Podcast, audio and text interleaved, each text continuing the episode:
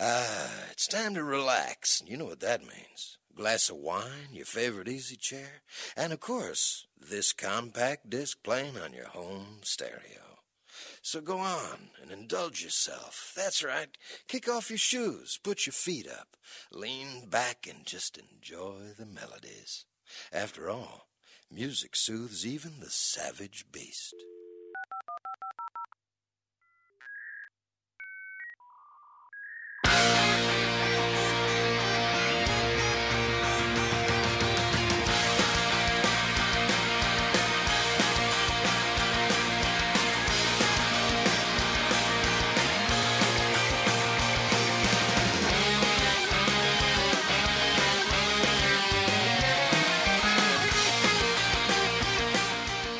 Bienvenidos y bienvenidas a una nueva edición de Rock and Rock, programa número 93 y un programa en el cual empezamos a hacer algunos pequeños cambios. Vos decís. Epa. De a poquito vamos diciendo, bueno, a ver, ¿para dónde vamos a llevar el barco? ¿Por qué, eh, ¿Por qué decís vos, Brian, que este grupo tiene que ir dando tantos baby steps? Porque a nos, ¿Por qué nosotros, viste, es como que no hacemos un cambio radical? No, Es como que vamos muy pasito a pasito. ¿Nos gusta la estabilidad? Nos gusta la estabilidad. Le tenemos miedo a la inestabilidad. ¿Acaso? Perdón, me quedé con el programa anterior, viste, que es de psicología. Y entonces me quedo, me quedo pensando. te quedaste reflexionando. La voz Claro. que escuchan ahí, la querida Nancy, ¿cómo le va? Todo bien. ¿Y usted? Yo te digo porque nos gusta el vértigo en cierto punto, Ah, pero, hacia ahí. adentro. Pero hasta ahí. La procesión va por dentro. Es el vértigo. Está bien, me gusta. nos me tiembla gusta. todo, nos ponemos ansiosos, histéricos ahí diciendo, bueno, qué sé yo, pero de cara hacia afuera, Corremos en círculos en nuestra mente. lo que escuchan los queridos oyentes es- sale lo más prolijito que podemos, Pero por supuesto. Eh, ¿No podríamos más? Yo creo que podemos más. más prolijos. Más todavía. Sí, claro que sí, la voz que escuchan ahí, el querido Beto, ¿cómo le va? Justamente el rey de la desproli- desprolijidad. Es lo primero que salió desprolijo. bueno, buenas la tierra de tardes. Tosminari, donde nada Eh, puede malir sal. Es lo primero que sale mal. Sos muy Beto. Obvio. Desprolijo para decir desprolijo. Exactamente. Desprogilo. Muy bien, muy bien. Muy Le vamos a parte. mandar, sí, no, es tremendo, tremendo. Un querido abrazo y saludo que lo estamos haciendo reír al querido operador que está del otro lado, al Vasco, ahí moviendo y apretando botoncitos y haciendo que todo esto salga bello. Y desprogilo también. Y desprogilo también.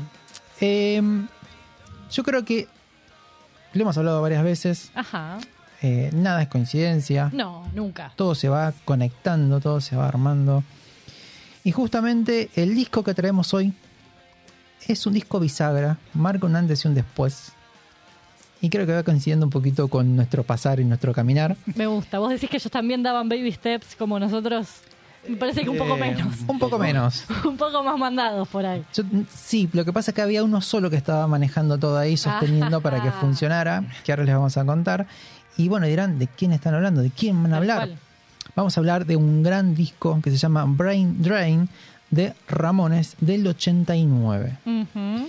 Un disco bisagra porque pasaron un montón de cosas antes Claro. que llegan un momento en el cual no se puede sostener más. Egresos, ingresos, Eh, un nuevo rumbo, una nueva forma. Unos Ramones llegando a los 90, que no es poco decir. No, golpeando la puerta de los 90, esta banda que tuvo 22 años de trayectoria, que no es menor, es muchísimo tiempo. sobre todo para las bandas punk del momento, o sea, las contemporáneas que iban así como quedando como un tendal. Es una de esas bandas, eh, si querés, eh, que vos A ver, si tenemos que decir, bueno, ¿cuáles son las bandas legendarias que han durado muchísimos años? Creo que tranquilamente Ramones los, está ahí. Sí. los Ramones le ganan hasta los Beatles tranquilamente. Entonces, como, wow, son como interesantes. Los Stones, los enormes y, Por supuesto, sí. Los sí, que sí. la mejor le hicieron. Creo que ellos son los que tienen el podio siempre. y cumplieron hace un par de años 50 años. Tranca, las, las bodas de oro.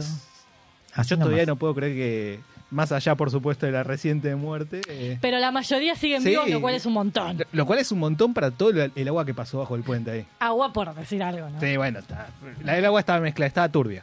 Agua cuando menos. Bueno, así que bueno, vamos a empezar.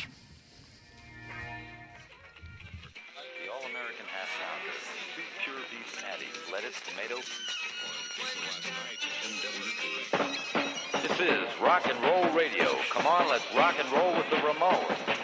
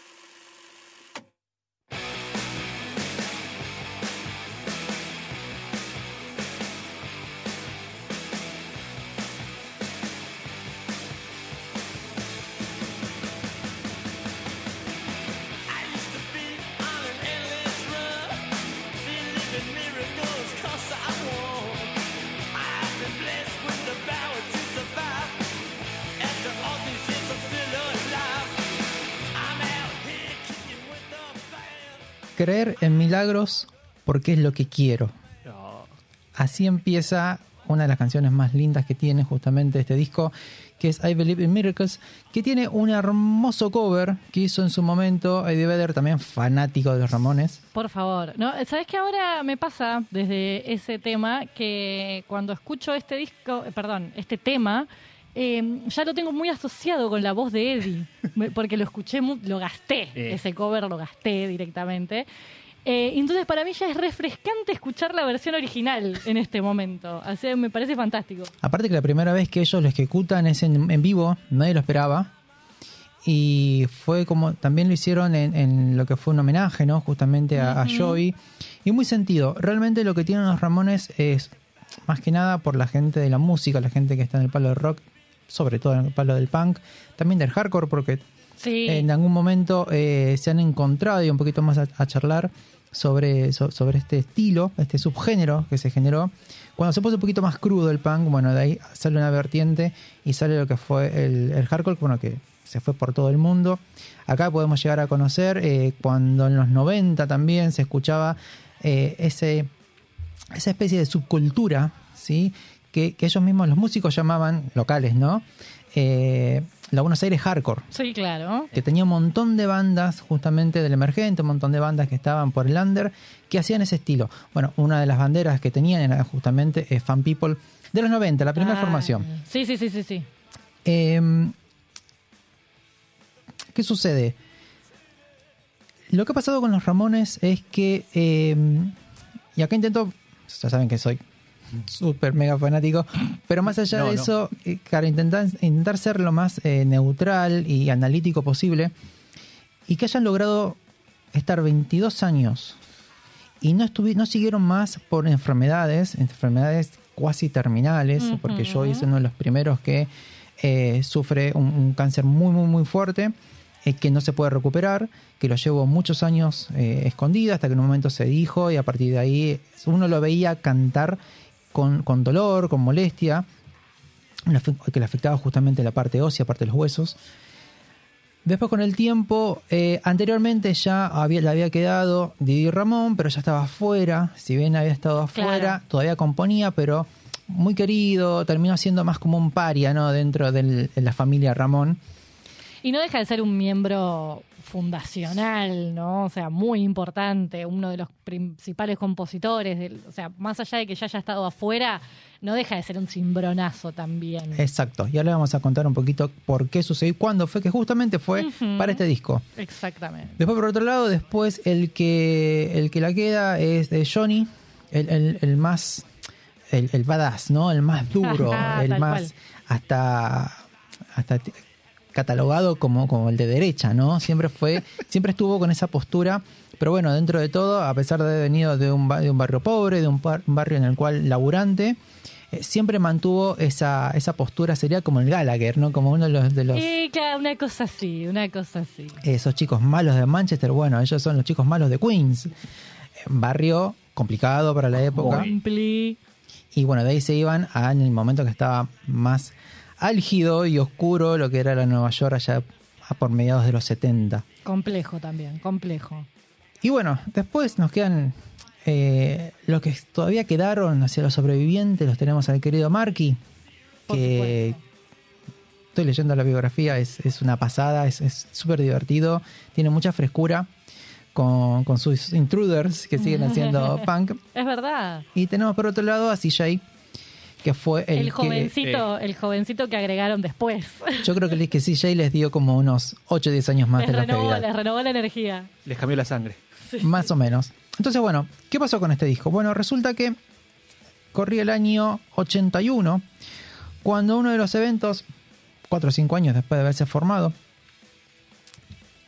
quiebra la banda. Ujú. Es esas heridas de por vida, ¿no? Esas marcas que quedan de por vida, que es cuando Johnny le roba a la novia a Joy. The KKK took my baby away. Exactamente. A partir de ahí, eh, queda tan mal el, el vínculo interno que directamente ya para esta altura, estamos hablando de ocho años después, no se hablaban, no se dirigían la palabra. Claro, sí, sí, no hablaban entre ellos a pesar de formar parte de la misma banda, lo cual me parece una locura total que hayan podido subsistir. Y Y que seguir hayan sacando sacado- discos. es- y que hayan sacado estos discos encima. Porque, eh, a ver, ¿y por qué funcionaba eso? Bueno, porque el, uno de los hermanos menores era el que se encargaba de hacer el trabajo, que es el querido y único Didi Ramón. Didi Ramón, chicos y chicas, para que tengan una idea, debe ser creador del 75% de las canciones de todos los álbumes de los Ramones. Eh, el, el alma creativa de canciones y que trae esa frescura y nuevas mezclas. De hecho, el que trae a este disco, el hardcore, el estilo, un, un estilo que se ve empezado a, a difundir y a crecer de mano de los Dead Kennedys, por ejemplo, por un lado, del mano, de la mano de Black Flag, por ser otra banda, ¿no? Que hacían más hardcore puro, puro Sí, claro. con un poquito de punk, pero es como más abrasivos, un poquito más, más veloz, más pesado, Más Eh, áspero también. más ¿no? áspero en las letras, exacto. Eh, recordemos que siempre lo que hicieron lo- los, los Ramones fue un punk más pop y, este, y siempre tenían estas canciones gancheras del, del bubblegum que ellos escuchaban de los 50 y de los 60. Mucho rock de, de los 50 que traía como ahí un dejo en las canciones pancosas, ¿no? Exacto. A mí me gusta decirle que es un punk melódico por momentos. O sea, Es que lo es, va, sí. va por Sí. ese lado. Es que ese, esa es parte del- del- de la magia que tienen los Ramones, por eso las canciones son gancheras. Se las hace escuchar a cualquiera y te dice, me ha pasado un montón de veces, no sé cuándo empieza a terminar las canciones, pero están buenas. y pues claro, son canciones cortitas, Sí, tal por cual. lo general en disco está una atrás de la otra y los ritmos, el BPM a veces está tan alto que si no hay un cambio brusco o una, melo- una, una baladita o uno que baje bastante el tempo, no se nota. Por otro lado, como decíamos, Didi ya venía más allá de sus problemas de adicciones, a pesar de todo eso, componía muchísimo, pero era como que estaba bastante harto de esta situación, estaba bastante cansado. Eh, no por nada, cuando decide, eh, termina el disco, sale el disco, eh, eh, a un par de meses dice, me voy. Muchachos, besitos, besitos, esto ya está. Nadie se lo esperaba, pero si nadie se lo esperaba porque no leyeron entre líneas. Eso te iba a decir. No sé qué tanto nadie se lo esperaba. Dale. Porque eh, de las declaraciones que yo he encontrado de Didi al respecto de dejar los Ramones, hay como una bipolaridad igualmente también de su parte. Porque por un lado eh, ha dicho, dejar los Ramones fue una decisión difícil, pero la sentía necesaria para mi crecimiento personal y como artista. También dijo algo de ser un Ramón fue uno, fueron los años más felices de mi vida o más divertidos de mi vida, etcétera. Y en otro momento dice, llegaba al estudio, me miraban con cara de culo, yo los miraba con cara de culo, nadie se dirigía a la palabra y me fui a la mierda. O sea que hay como una mezcla de sensaciones tal vez ahí. Hay algo que, que tiene es esta magia de no haber estado ahí, Ah, que te pueden claro, ser otros músicos. Estos cuatro personajes. Lo fuerte que debe haber sido estar ahí, porque eran, eran chicos malos. Era realmente se- las cosas se las tiraban en la cara, no les importaba. Una de las cosas que los mantuvo unidos tanto tiempo fueron los fans. Sí, tal cual. De hecho, eh, esta cuestión de compartir apellido, de ser un Ramón, es ser parte de una familia y el hecho de decir, lo más importante acá son los fans. We're a happy family. Sí, no importa si los discos venden o no venden, no importa si los discos gustan o no gustan. A ver, dicho por Joey, Sí, elegimos hacer esto. Si no les gusta, jódanse. Y vamos para adelante. Bueno, esa actitud la tuvieron todo el tiempo y así defendieron lo que ellos fueron haciendo y no paraban de hacer. También es eso. Si alguien te dice, che, los discos son todos iguales, no. Escuchalos con atención y vas a ver que todos los discos tienen un cambio. Y hay un montón de cosas que lógicamente se repiten porque si hay algo que fueron siempre es una banda punk y eso está en la esencia y eso no va a cambiar. Va a tener sus variaciones en todo caso, pero no se puede negar que producían a lo loco. Este es el álbum de estudio número 11. Once. Es un montón. Ya tenían 11 discos. Uno de los creadores del movimiento punk de, la- de este lado del charco. Claro. A ver, si nos ponemos finos, finos, finos, podemos citarlo al padrino, que es el gran Iggy Pop, con The Stooges, como uno de los creadores. Después lo Sí, tenemos ¿cómo? Después tenemos a este otro muchacho que se me fue el nombre, pero ya, ya, va- ya va a aparecer, que son uno de los gestadores de este movimiento. Y a partir de ahí caen, muy niñatos, lo- los, los, los, Ramones y dijeron, eh, por acá podemos hacer algo de música. Y a partir de ahí eso se lo lleva McLaren a Inglaterra y forma los Ramones del otro lado porque vio cómo estaba todo. Bueno, por eso es otra historia. Resulta que estos muchachos, bueno, como decíamos, Didi venía de un desgaste muy, muy grande. Eh, por el otro lado, Joey estaba en un momento muy complicado con sus adicciones, estaba con, eh, con una adicción a la, a la cocaína muy fuerte en ese momento. Entonces era muy difícil grabar con él porque estaba, no estaba.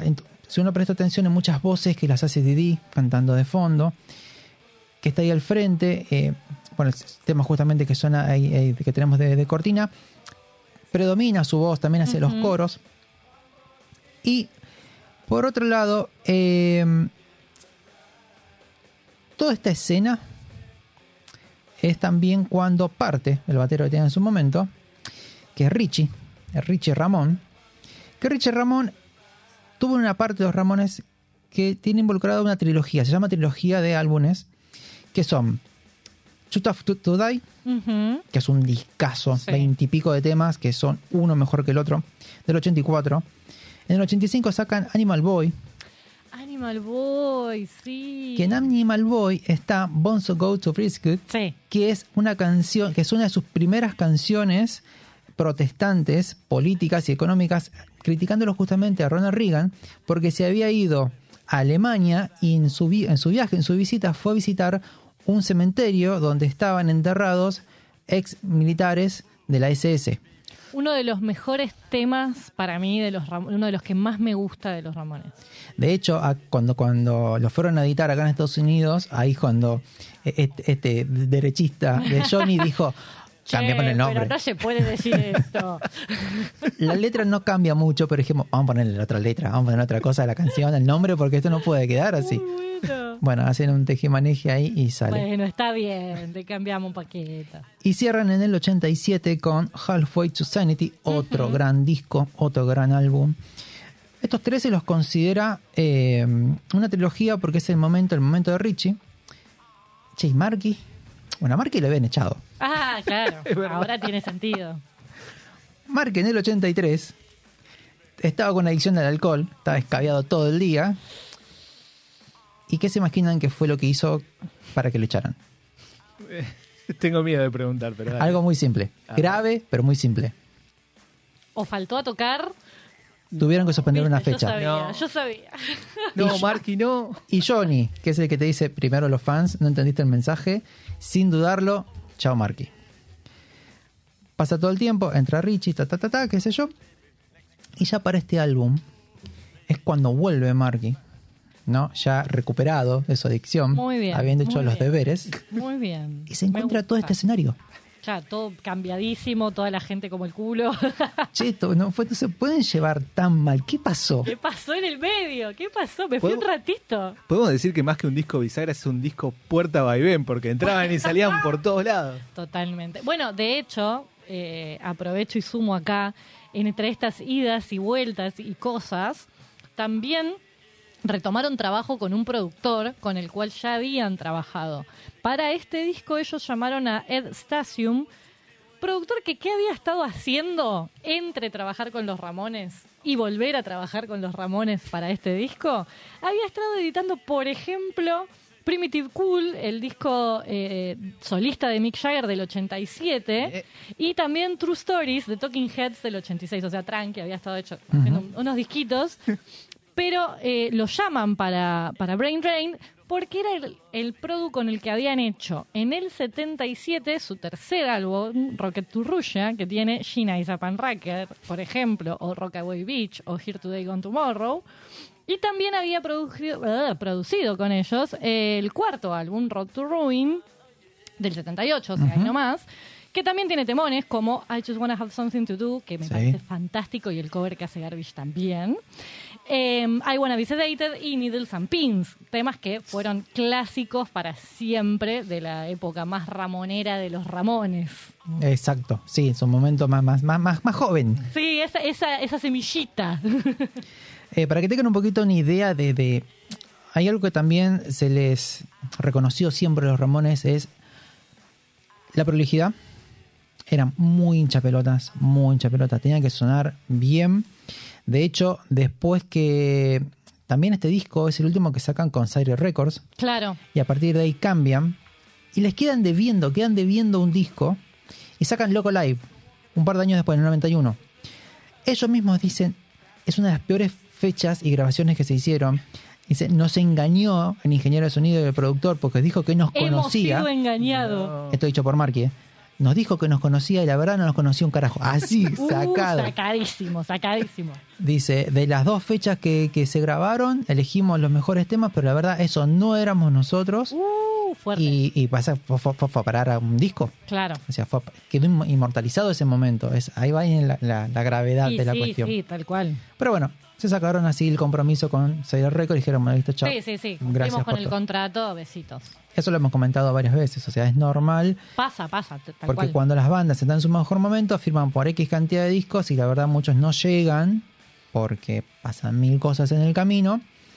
Las giras, la fama, no encontrar el punto exacto para la creatividad y demás, entonces empiezan los vivos, ¿no? Uno atrás del otro, o los compilados. O los famosos compilados, por supuesto. Que los Ramones tienen un montón, de hecho, tienen varios. Es que desde este álbum al siguiente, y esos antes ya venían, Ramones Manía sale antes. Claro, Ramones Manía es re lindo. A mí Sí. me encanta. Es el álbum para dárselo a alguien a conocer que conozca Sí, a los Ramones. Total. Y después sacaron, hace mu- o sea, mucho más cerca en el tiempo, muchos años después, la antología. La antología es muy que la antología también es muy buena porque es como que recopila muchas épocas de los Ramones. Ya es mucho más acá en el tiempo. Sí. Pero Ramones Manía me parece eso, como una linda forma de entrar.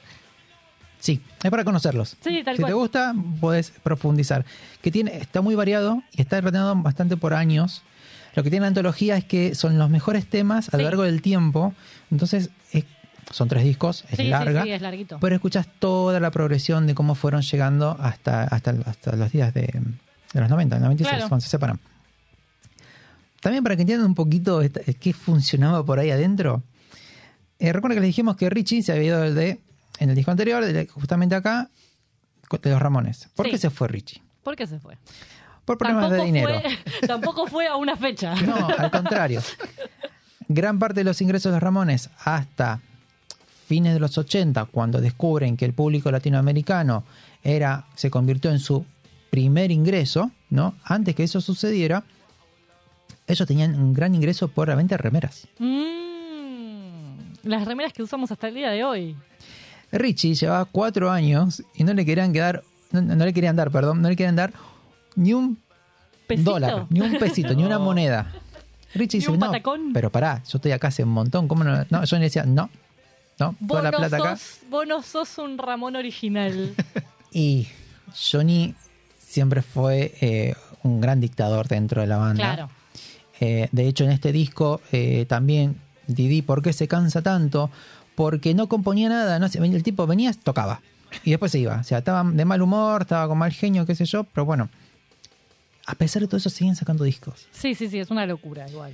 Hay un documental muy interesante, eh, en Don't Century creo que es, o después creo que hay uno más, en la cual está Johnny ya enfermo, una de sus grandes depresiones cuando estaba muy grande fue cuando- al tener cáncer de próstata, eh, para tratarlo y demás, pierde el pelo. El pelo para él era eh, su... Era identitario. Era su identidad. Mm, Fue lo peor que le pasó. Cayó en una profundísima depresión. eh, más allá que después fallece, ¿no? Justamente por, por esta enfermedad. Pero en una de sus últimas entrevistas le preguntan si no se arrepiente de nada. Y te ves que el tipo se emociona como diciendo, sí, me la mandé varias veces. Ah, Hay cosas que tendría que haber hecho de otra manera, ya grande. sí, sí, sí, sí, en un ¿No? momento muy reflexivo de su vida, por supuesto. Absolutamente. Bueno, continuamos entonces. Caemos en este disco que es un disco bastante desparejo. Es un disco que eh, tiene como varios matices y hay algunas canciones medio extrañas. De hecho, tiene un cover Sí. que vamos a escuchar ahora un cachito eh, que no es de ellos, sino que es un cover de Freddy. ¿Tienes por ahí, querido operador? ¿Sí? Eh, escuchemos un poquito.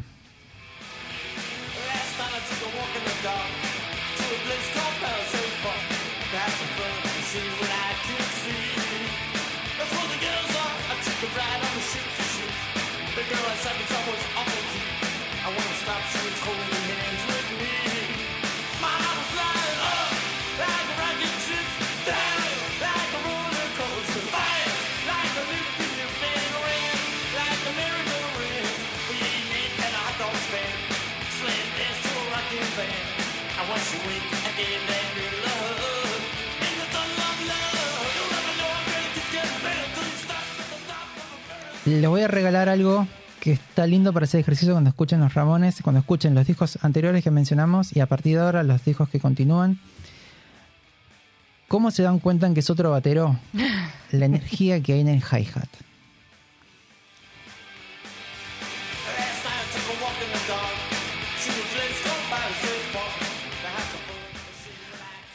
Para mí, apreciación personal, y, y voy a buscar a cualquier batero, varios me han dicho que sí, que es uno de los bateros que más rápido toca y maneja el hi-hat. Mira, Eh, no solo señala el tempo y la energía que le imprime a las canciones. Está ahí detrás, pero hace que todo cobre mayor velocidad y esté bien ajustado como tiene que estar.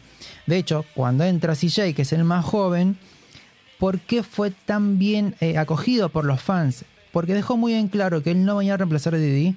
Didi, si bien seguía componiendo canciones para los Ramones, terminó siendo como con Brian Johnson, ¿no? Ese músico que estaba por detrás haciendo que Eh, las cosas claro. funcionen y aportando canciones. Pero CJ le daba toda esa interpretación en vivo y era energía pura. Yo las veces que lo vi en vivo es está prendido fuego. Sí. Es un tipo que te contagia esa energía y decís, listo, quiero saltar y aunque me golpee, no me importa.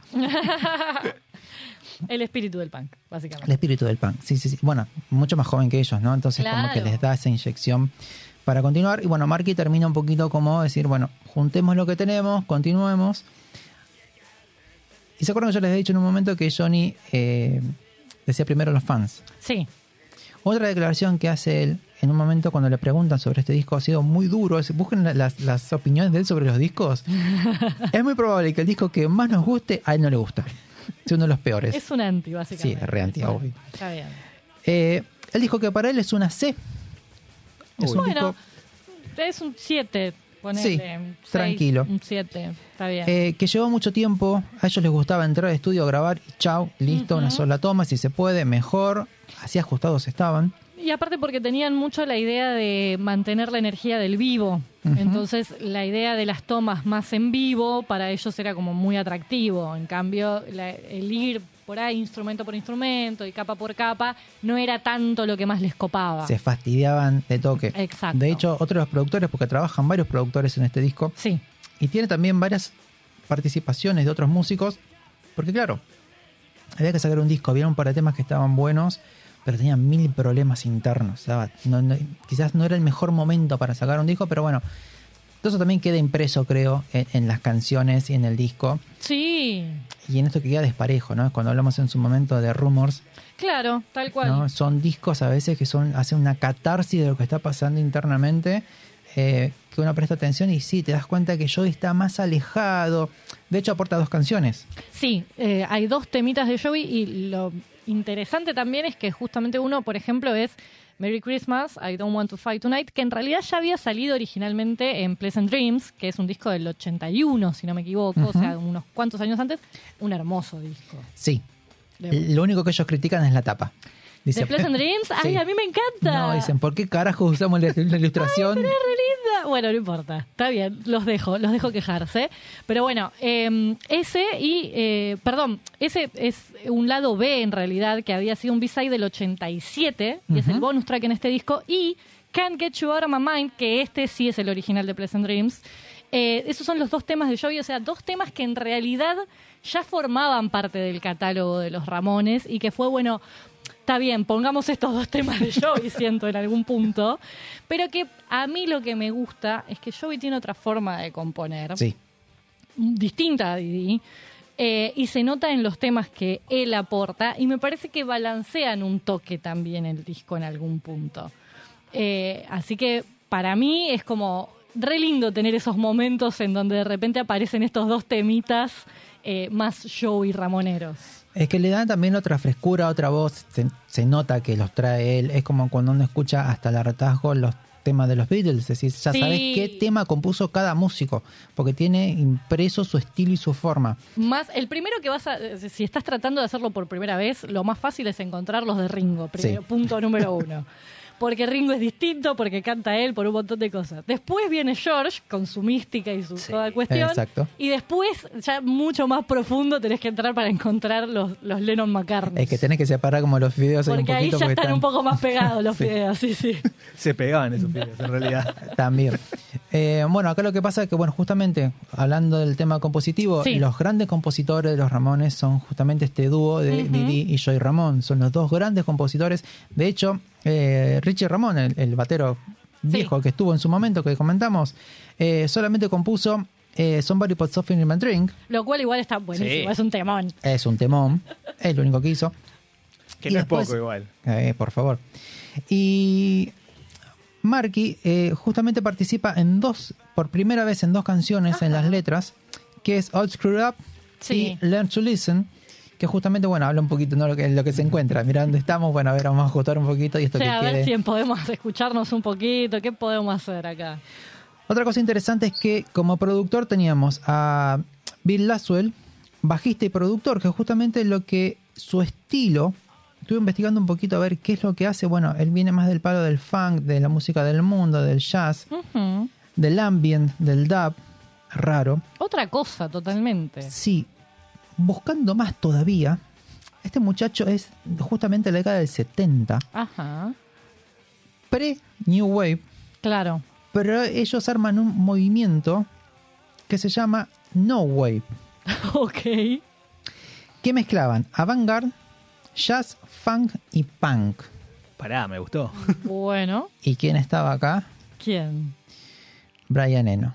Y Eh. sí, está bien. Es, es- es un lugar donde Brian Eno tenía que estar. Aparte de estar en todos lados, porque es Drupi, ¿no? Es Sí. un tipo que puede estar en todos lados a la vez y es fantástico. Es como cuando hablamos de Björk, se, se- se Claro, corre el, el- se el humo y ¿no? aparece Claro. Brian Eno. Sí, sí, sí. Vuelve el humo y decir- se va. Pensé que ibas a decir que es Dios directamente. Eh, Pero es que es más o menos Sí, es eso. como hablar de, de, de Bernie. Es como, eh, tienen uno, llegaron tienen a un otra nivel, cabeza, tienen Ah. otra cabeza, sí, sí. llegaron a un nivel que, que ya está, es la comunión con la música y la sonoridad es otra.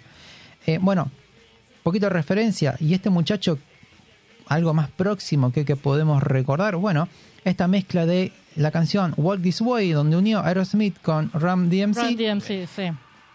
¿Cuál es la particularidad de, este- de este productor? Es colisionar estilos. Me encantó el término. Es agarrar dos estilos que no tienen nada que ver y hacerlos que funcionen juntos. Otro de los productores, sumado al que Sí. comentaste Nancy hace un ratito, es Daniel Rey. Daniel Rey es un personaje súper importante para los Ramones, porque yo- él estuvo, era, era- fue músico de la primera etapa de, C- de CBGB. Ujú. Cuando hacían esas presentaciones que subían las bandas y tocaban cuatro o cinco tiempos, bajaba otra, era una pasarela, bueno, ahí los conoce y empieza a trabajar con ellos. De hecho, trabaja en Too Tough to Die, como dijimos hace un momento, en el 84, y Halfway to, to- to Sanity del 87. Trabaja en, en Brain Drain y trabaja en el último disco de Los Ramones, Adiós Amigos, del 95. Él está, y ahora vamos a escuchar un poquito, en la parte de la co-composición y, y coescritura con Didi Ramón de Pet Cemetery.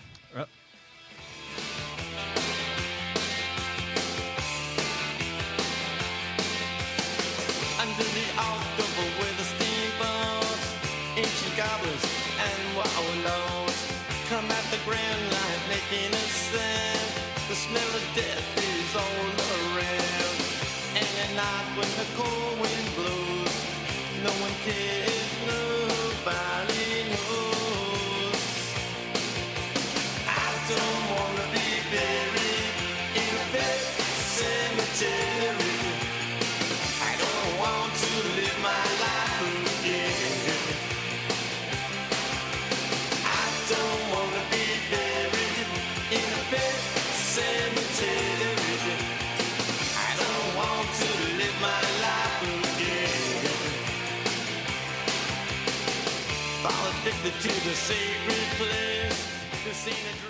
Un hitazo, Quitazo mal. hermosa canción.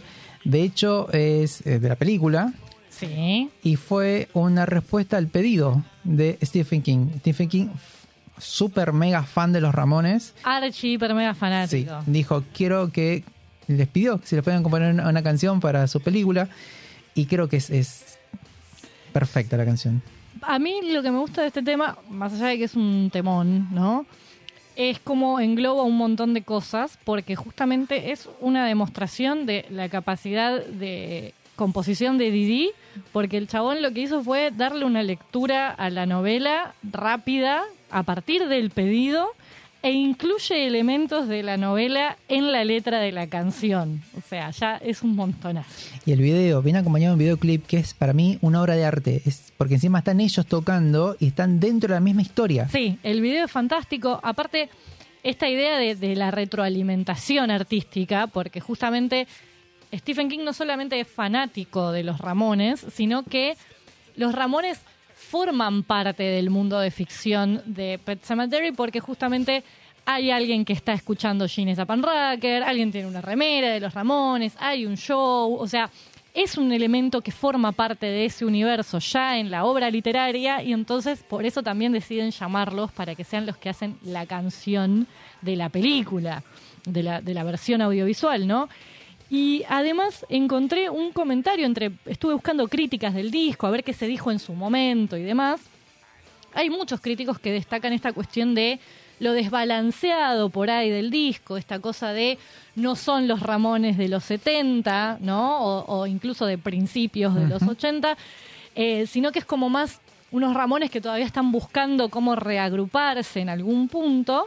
Pero algo que dijo Robert Crisgo para The Village Boys me pareció como muy acertado y dice, incluso en su momento más desesperado por nuevo material, sacan un clásico como Pet Cemetery. Entonces, es como, es eso, los Ramones tienen la capacidad de estar haciendo un disco que, en donde no están dando entre ellos pie con bola, y sin embargo pueden incluir un tema como este que lo escuchamos hasta el hartazgo y para siempre. Es que tampoco te cansa porque tiene muchos climas. Eh, va pasando, te va contando ese relato y, y uno ve ¿no? detrás este esfuerzo por... eh, es súper interesante ver las, las entrevistas y lo que ellos van diciendo porque son muy analíticos. No son músicos que, más allá de que en algún momento digan, no nos gusta esto y bueno, fúmensela porque es lo que quisimos. Eh, sí, pero previamente te hicieron un análisis de algo y no es no son tipos que se no son muy verborrágicos, no, no, no te dicen nada por vender, son bastante auténticos en lo que dicen. Eh, de hecho, como decíamos, o sea, ¿por qué, eh, que lo dije después de mucho tiempo, Johnny Ramón, por qué más se sostuvo esa relación Ujú. rota? Y, y él siendo sincero, dice, porque sinceramente no, no, no puedo vivir ni puedo tolerar la derrota. No puedo, no, no puedo soportar un fracaso. Qué fuerte. Y eso, es- y eso, le- 22 años, es como, wow. Eh, a ver, y no 22 años olvidables. Si vos me decís, bueno, no, claro. tuviste 5, el otro 15, bueno, mejor no lo hubieras hecho, todavía. Pero así todo funcionaba. No, claro, las, las búsquedas tenían partes don- donde la cosa fluía, claramente, ese es el punto. No es un disco en donde decimos, che, se nota que ya se llevaban mal, esto no funciona por ningún lado. No, de repente sacaban cosas que estaban muy buenas. Y bueno, gran parte de, de esta, esta ruptura, ¿no? Que yo creo que eh, acá el, el niño que ha catalizado todo esto fue Didier Ramón. Que no solo se- cuando se va, abandona terapia, abandona lo- los fármacos que está dando para mantenerlo más o menos estable y se divorcia. Bueno, o sea, prendió fuego su vida, básicamente, ¿no? Se mete a hacer rap, hace un par de temas, y obviamente todo el mundo le dijo, che, no es por ahí. Él mismo se dio cuenta que no era por ahí, pero bueno, bien. en cierto punto era un capricho y algo que él estaba molesto con lo que estaba sucediendo. Igual, sí, necesitaba por ahí esa ruptura general para poder reconstruir también. Igual algo que me parece bastante remarcable es que muchos otros grupos, por mucho menos, se destrozaron, se hicieron añicos o fueron One Hit Wonders. O, Por por supuesto. ejemplo, manteniéndonos dentro de- del punk, más allá de las distancias, por supuesto, Sex Pistols, que eh, no tenía esa estabilidad, entre comillas, más allá que estaba como todo ahí a punto de explotar. En, en Sex Pistols tenían como esos arrebatos de, de no solamente inestabilidad, sino que tenía discos muy buenos y de repente te venía un bache así que te destrozaba. ¿Sabés quién habló? Hizo una muy buena lectura sobre el fenómeno de los Pistols. Campino. Campino de los Titos de Hausen, banda de punk alemana. Él dijo, eh, Alemana-Argentina ya a esta altura, Sí, porque la re. verdad que viven acá prácticamente. los adoramos. Los. Campino mide dos metros y pico, se lo tuve Sí, ¿viste lo que es ese tipo? Lo tuve enfrente y dije, no puede ser tan alto. No, no, es una cosa impresionante. Con razón es artista de circo. Eh, él mismo dijo, lo que mejor y lo peor que les pasó a los Pistols fue eh, lo mejor a- haber eh, gestado lo que fue la revolución punk. Sí. Eh, lo peor es no haber construido nada. Porque fue destrucción que los llevó mismo a ellos a implosionar. Y de hecho también se nota porque ellos fueron fabricados. Eso te iba a decir. Sí. No nos olvidemos que hay características de boy band dentro de lo que es Sex Pistols, pero con gente que estaba en una movida mucho más autodestructiva, mucho más compleja, y entonces, bueno, no, no es fácil sostener eso durante mucho tiempo. Exacto. Bueno, para ir cerrando, eh, como ven es un, a ver, es un muy buen disco, tiene muy buenas canciones. Van a notar esta- esto que es medio desparejo, pero bueno, es porque hay un par de temas que ahora vamos a escuchar, el más disruptivo ahora en un ratito, que es el de Merry Christmas, que Ay. no tiene nada que hacer ahí, pero No está importa, es hermoso. y no molesta. Eh, pero bueno, así cierra el disco y uno dice, wow, qué, qué, qué extrañeza, ¿no? Bueno, también, ahora les contamos un poquito, porque ese, ese tema viene de otro lado. Y, Claro. y después se vuelve a grabar, entonces como todo raro. Betito, ¿qué tenés de la tapa? El arte de tapa fue hecha en realidad en base a una pintura de Matt Maurin y el diseño y dirección artística de George Duos. Y no sé si, si re- bueno, lo van a recordar justamente, bastante, no, no te diría icónica, pero es bastante reconocible en esta Sí. etapa en particular. Tiene como reminiscencias al guiño, eh, eh, perdón, al grito. Sí, eh, y además, el... Claro, exacto. el grito de Munch. Sí, no, no la ven a Nancy, pero se está Pero agarrando la cara, exactamente. está gritando en silencio. Exacto.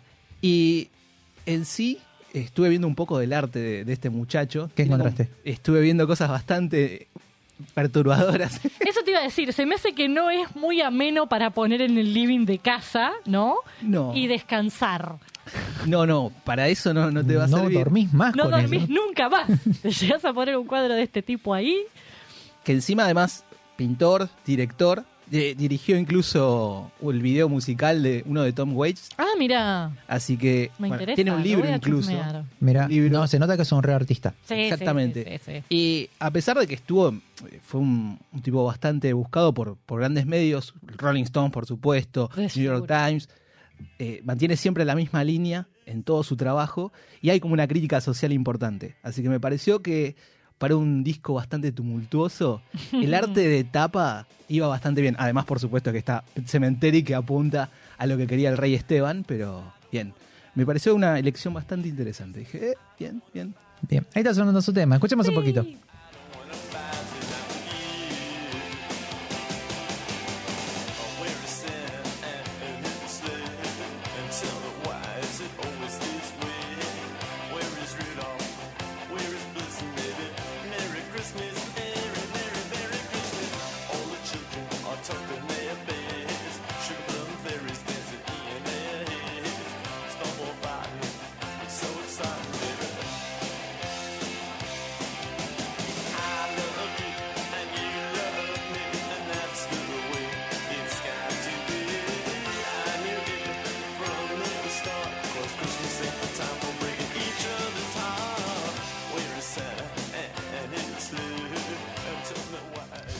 Una canción re linda. Amo, amo esta canción. Y por supuesto, todas las navidades hay que escuchar este tema. Bueno, de hecho es una canción que se grabó en el 87, por eso suena distinto. Es como que, ¿qué hace esto acá? No es que la vuelven a grabar, suena distinto porque se grabó antes, Exacto. en el 87, perdón, como dije, y fue un lado B del single I Wanna, I, I Wanna to Live.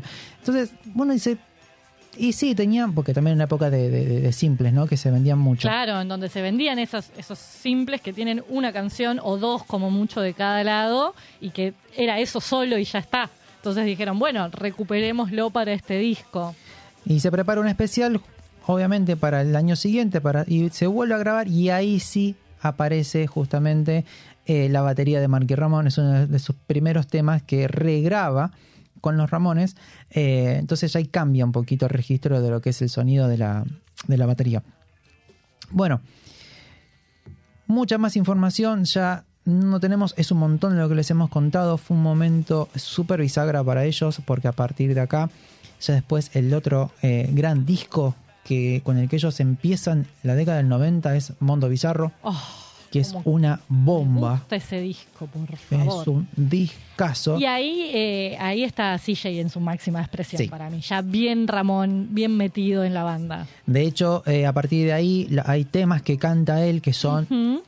súper directos, súper ásperos, súper fuertes, suenan con mucho volumen y un- toda la actitud detrás. ya estaban en sus últimos cinco años de carrera. Ya ellos mismos en el 95 cuando deciden Ya que ya no, quemando los cartuchos. que no pueden seguir, se despiden. Uno de los primeros países donde se despiden es acá en Argentina. Porque bueno, obviamente que pusieron un pie acá Y se dieron cuenta de que los amábamos todos. y que si hacían siempre. 50 fechas iban a vender las todas 50 las iban a fechas. vender, sí. De hecho, agotaban siempre eh, obras. Obras eran unas fechas que estaban esperando. Somos un público muy, muy bueno para, para las bandas. La verdad que somos muy lindo público. Y muy ramonero. Y súper ramonero, súper ramonero. sí. Escuchando también a los Ramones van a encontrar en un montón de bandas locales un montón de cosas, sobre todo de los discos anteriores. Me van a decir, ah, mirá este sonido, mirá esta cosa. Bueno, a ver, eh, Dulce Navidad creo que es eh, de uno de los primeros discos de Ataque 77. Es súper Ramón, más tranqui, ¿no? Con lo que tenían, con lo que podían hacer. Suena horrible, pero no importa. Es un tema de técnico con lo que tuvimos que lidiar casi toda la historia acá en Argentina. Pero más allá de eso, uno encuentra estas cositas, ¿no? De otros lados. Vamos a cerrar. ¿Hay bonus track hoy? Pero por supuesto, señor, ¿qué se piensa? Qué grande. Para recomendarles justamente que le den una visita a este disco. Es muy lindo de escuchar, es, es muy ameno, tiene varios momentos. No van a encontrar un relato que una todas las canciones como discos anteriores. Eh, hay veces que ha pasado en los Ramones que un disco y el que le sigue funcionan juntos y después vienen un cambio. Eh, ni hablar cuando apareció Spector, que hizo unos inventos medios extraños. Alguna gente a favor, otros en contra. Spector, el, el productor, ¿no? Sí, sí, sí, sí, sí. El tipo que llevaba un arma al estudio y Eh, los dejaba encerrados hasta que terminaran de grabar. él mismo. Tranca, sí. Así que bueno, todo lo que hacen los Ramones para disfrutar. Que creo Sí, que tal cual. se ve el trabajo que han hecho para los fans y los queremos mucho. Es muy importante que hasta en el disco más tumultuoso se podía decir que mantuvieron su esencia y es algo que mantuvieron durante toda su carrera. Eh, creo que lo estaban diciendo ustedes al principio, me parece como es eh, algo que no hace cualquier banda y los Ramones entre todo esto lo hicieron de una manera bastante ordenada para todas las todos los desórdenes que había en su vida su vida privada y, y creo que es más que rescatable en una banda que no tiene un solo tema bueno, sino que tiene discos hermosos. Exacto. Mm, Creo que no lo hubiera podido decir mejor. Los Ramones no tienen discos malos. Exactamente. Vamos a cerrar que viene el bonus track. Por supuesto. Ahí vamos. This is Rock and Roll Radio. Stay tuned for more rock and roll. Creo que les gustamos mucho. Mande matar a los Rolling Stones. Señor, ellos no son. Obedece.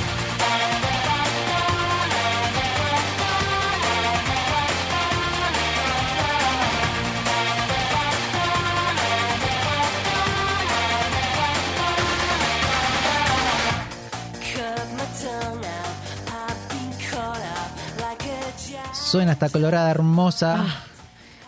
Y ah, estamos atentos, ¿no? Por supuesto. Cuando se publique, ¿En cuánto? ¿En cuánto? ¿En cuánto? ojalá. ¿Qué ha traído, querida Nancy? He traído algunas cositas para pensar en otros casos, otros momentos en los cuales la canción de una película hasta la trasciende en algún punto, Ajá. ¿no? Porque, bueno, justamente hablábamos mucho de lo que es eh, la canción de Cementerio de Animales, que terminó volviéndose una canción icónica de los Ramones, mucho más allá de haber sido la canción de una película, ¿no? Ya parte de la cultura pop. Exactamente, exactamente. Va más allá de haber visto la peli, incluso podés haber visto solamente el videoclip eh, y entender el concepto. Eh, y me puse a pensar en otras veces en donde esto ha sucedido y otros casos en donde tenemos canciones que ya son parte de la cultura pop y que tal vez nacieron o surgieron o su inspiración inicial fue el hecho de formar parte de una película o ser el tema principal de algún film. Y para eso traje cuatro casos en donde esto sucede que me parecen como muy interesantes. Me encantó. El primero de todos lo tenemos que haber escuchado muchas veces. Y es Flash de Queen. Ah, A Señor of the Universe, ¿no? Creo que nadie puede escuchar la palabra Flash sin pensar en este tema, básicamente, ¿no? le voy a dar una ma- un abrazo a mi amigo el Yankee que no, no, seguro no lo está escuchando, pero te lo voy a decir, ya te mencionamos, Fede. Fede, Eh, mira, mira. Obviamente que en la parte eh, lo que, lo que dice después la frase de, de- de Flash, a él le Sí. encanta esta canción porque, claro, al ser nativo, te la, te, te la recita súper rápido y es re gracioso. Es una canción medio incómoda en cierto punto, es rara. Es rara, es rara, es una cosa rara. Toda la banda de sonido es una cosa rara. Pero bueno, básicamente esta canción, que la podemos escuchar hoy igual en ciertas radios que pasan muchos temas de los 80, Sí. es una banda sonora que tiene solamente dos canciones con letra. y esta es una de ellas, una de las dos, porque después básicamente Brian May agarró y se puso a hacer todo lo que era la parte más instrumental y eh, el grueso de lo que era, digamos, la composición de todo lo que iba a sonar musicalmente durante la película. Ah, no la tengo. Vos es que me- iba a hacer el chiste, ahí me retraje, que iba a decir que fue Ross de Friends con su organito. Tranquilamente, también podría haber sido eh, Ross haciendo toda esa música, pero no, fue Brian May. El disco de la banda sonora, o sea, el disco que tiene todas las canciones de la película, incluido este, por supuesto, fue el número, fue el número 10 en las listas británicas de grandes éxitos. Y hay quienes lo consideran tal vez una forma de eh, reconectar con el rock y la canción corta para Queen, porque Queen venía de experimentar más con lo que era todo este... A ver, eh, no llegaron a ser eh, una banda de progresivo, pero empezaron a una búsqueda que estaba mucho más cerca de las canciones así, maratónicas y con mucho cambio y esa cosa. Y acá es como que hubo una vuelta a la canción cortita, los dos minutitos y un poco de eso. Efectivo ella. Claro, que también estuvo divertido, digamos, más allá de que hoy por hoy es un poco un chiste la canción de Flash. Y la película en sí creo que no la vio nadie después de que cumplió ese, Mira, su creo etapa. que lo único bueno, lo único bueno que tiene la película Ted del osito Ay, sí, es cuando aparece el protagonista de, de Flash. es bueno eso, es verdad. E- Esa es fiesta, eso, eso me Es recorto eso y me guardo ese resto lo tiro a la basura. Pero El esa resto no parte, hace falta, sí, tal cual. Segundo caso que tenemos de eh, este tipo de canciones. Nos vamos a ir un poquito más atrás en el tiempo y vamos a hablar de un temón, básicamente, que es Live and Let Die de Paul McCartney y Wings, ¿no? Porque en esa época todavía estaba con los Wings. con los wings. Exacto. Y esta canción la compuso en el 73 para el octavo film de la saga de James Bond, que también se llamó Live and Let Die, justamente, ¿no? Eh, la verdad es que la saga de James Bond tiene como una tradición muy fuerte de eh, canciones, Sí. de canciones icónicas. Eh, le, le presta muchísima, muchísima atención a lo que es el tema principal compuesto para la película. Tiene varios que han ganado Oscars, de hecho. Es que están muy controlados y muy curados. O sea, la familia que tiene los derechos, pues es una familia que tiene los derechos de James Bond. Suena medio Succession la familia que tiene los es que derechos sí, de James Bond. porque no dejan que cualquiera componga. Exactamente. Y no te quiero pelear, ¿tienes algo más? No, Sí. no, de- contá, contá. No, eso justamente, que tenés que usar ciertos tonos y ciertas melodías sí o sí en la canción que hagas. A mí. Eh, o sea, es, es como muy, eh, muy minucioso el, el trabajo que ellos hacen. Tiene algo de épica, tiene algo de que todas las canciones son bastante grandilocuentes y demás.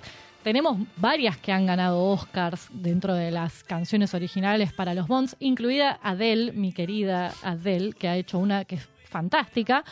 La verdad es que Paul tomó eh, el concepto y hizo una canción que es fantástica, que tiene un montón de cambios, que fue como muy, muy eh, querida en su momento. De hecho, fue la canción Bond más exitosa hasta la fecha, o sea, hasta ese momento por lo menos, Wow.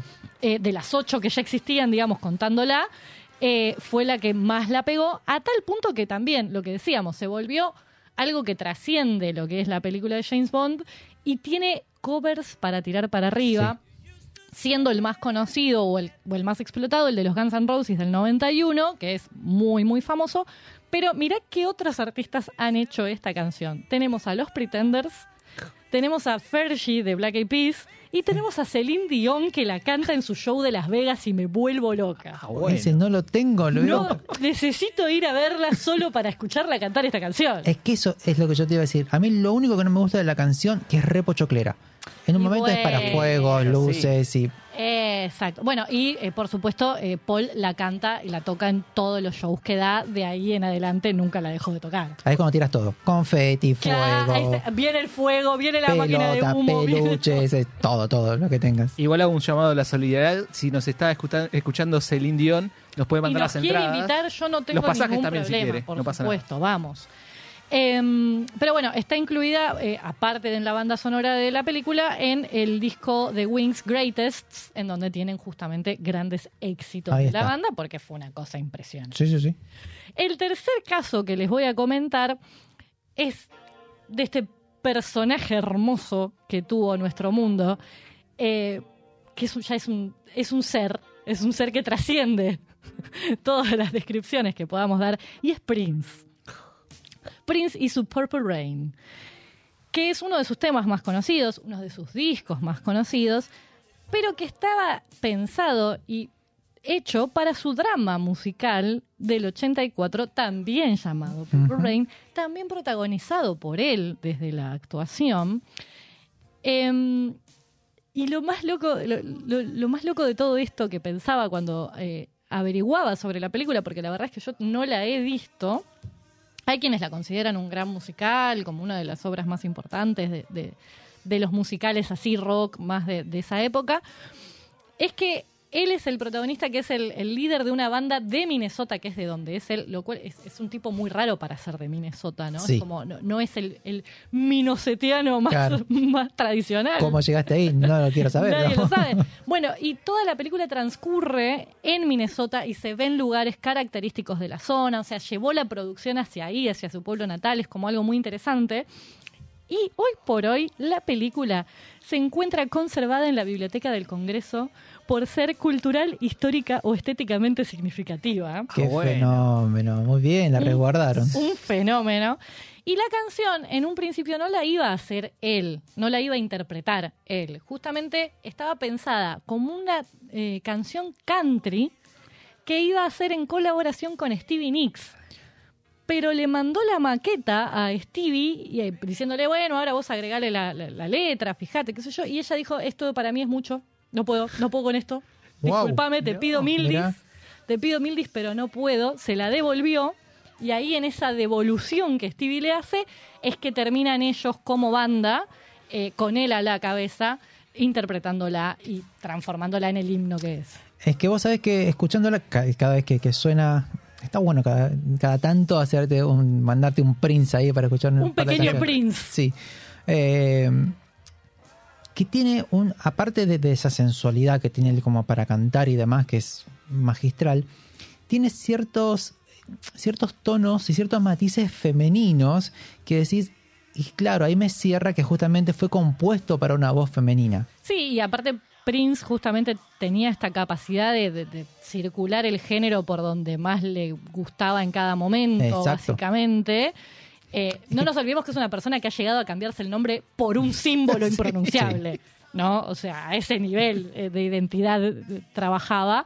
Entonces tenía esa capacidad también de ir haciendo esos cambios e ir adecuándose a esas canciones como le quedaba mejor. Es que era, creo que lo que le hizo llegar tan lejos es ese, ese poder de reinvención. A ver, parecido a lo que hacía en cierto punto eh, Bowie. Sí, eh, total. Que iba por otro lado, pero bueno, este muchacho venía por, por, por su vertiente. Y, esa reinvención también con la música. Hay algo que tiene también, es un, tiene una cantidad de discos, digo, casi incontable. Y van a encontrar, si buscan, compilados por todos lados. Por eso era un tipo tan, tan creativo que no solamente componía para él, sino para un montón de artistas más. Exacto, era un gran compositor para otros artistas, ni hablar.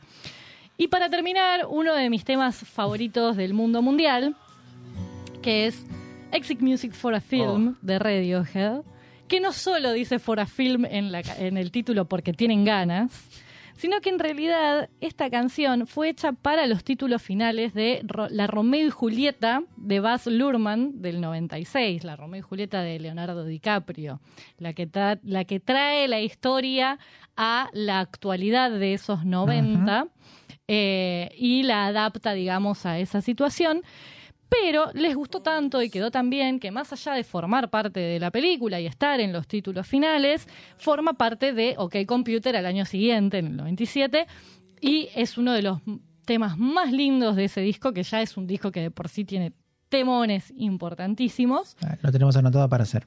Y sí, hay que hacerlo en algún momento. Eh, y la verdad es que me parece como también un tema que ha logrado trascender el hecho de simplemente sonar durante los títulos de una película, en el final aparte, cuando te estás yendo, lo cual me parece muy eh, osado de su parte, porque tiene una construcción en el tiempo que es muy importante. Arranca así, súper suave, prácticamente guitarra, voz y nada más, y va construyendo un crescendo en donde explota casi al final de la canción, cosa que la sala probablemente ah, ya está Esté bastante vacía para ese momento. Entonces me parece interesante que la hayan retomado en un disco. Capaz que dijeron, se lo vamos a dedicar para que lo disfrute el, el- el- el Ese que se queda, si no, ¿viste? El que lee hasta el final de los créditos. El que apaga las luces. El que- claro, para el que tiene que limpiar la sala, que se quede haciendo algo Al interesante. revés, el que enciende las luces tiene que empezar a barrer, a juntar todas las porquerías. Dice, ah, mira qué, bueno tema, qué buen tema. Que está pusieron". me quedo escuchando esta canción, ¿no? Pero bueno, eh, si no, yo creo que si no hubiera estado en un disco, realmente en un título final eh, se desperdiciaba su construcción. Igual imagínate ser esa persona que se queda hasta el final y Y te encontrarte encontrás con con, esta esto y ya- joyita. ya se me caen las y medias. decís, "Uf, Yo bueno, tiro la escoba la y me pena". siento ahí a escucharlas. Y le digo, eh, muchachos del proyector, apagame las luces, ya está. Sí, olvidate. Un viaje. Ya está, este me es el acá. tipo de tema justamente que, que en sí pueden haberte gustado la película, pero si escuchás este tema decís, valió la pena haberme quedado hasta el final. Tal cual. sí, tomás nota. O, también está bueno cuando pasa que presentan temas que Claro. no, no, no conoces.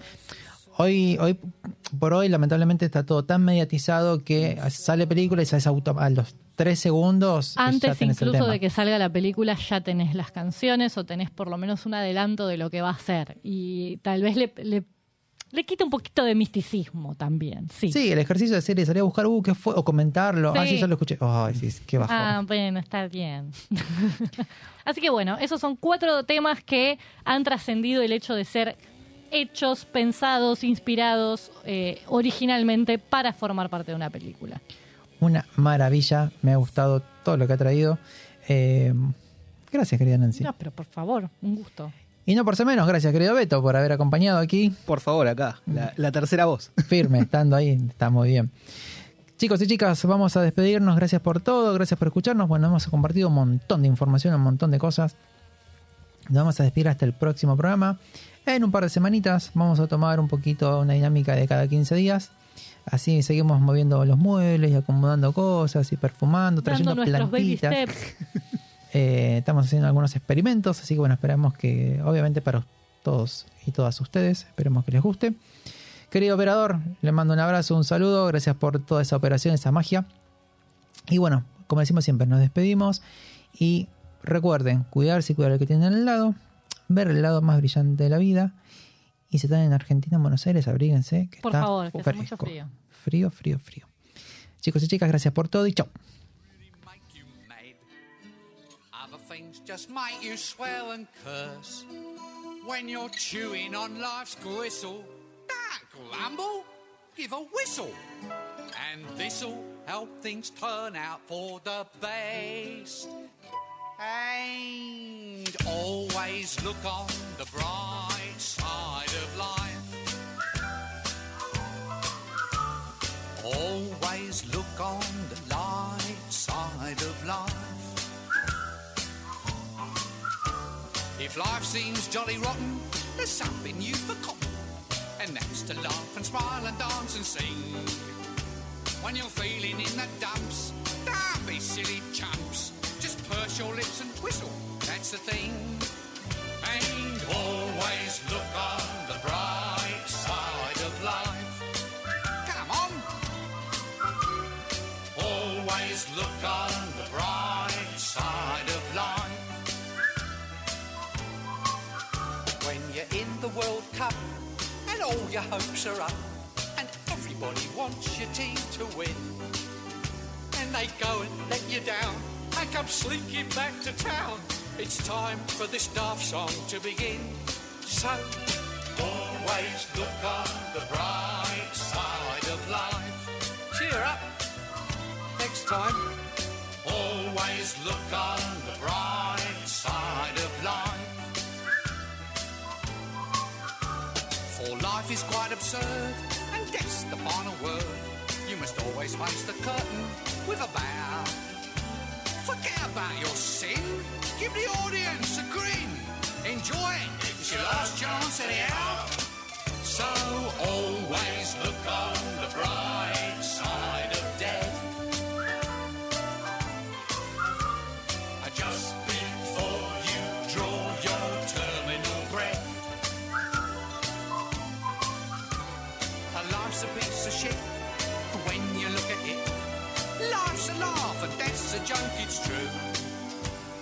see it's all a show. Keep 'em laughing as you go. Just remember that the last laugh is on you. And always look on the bright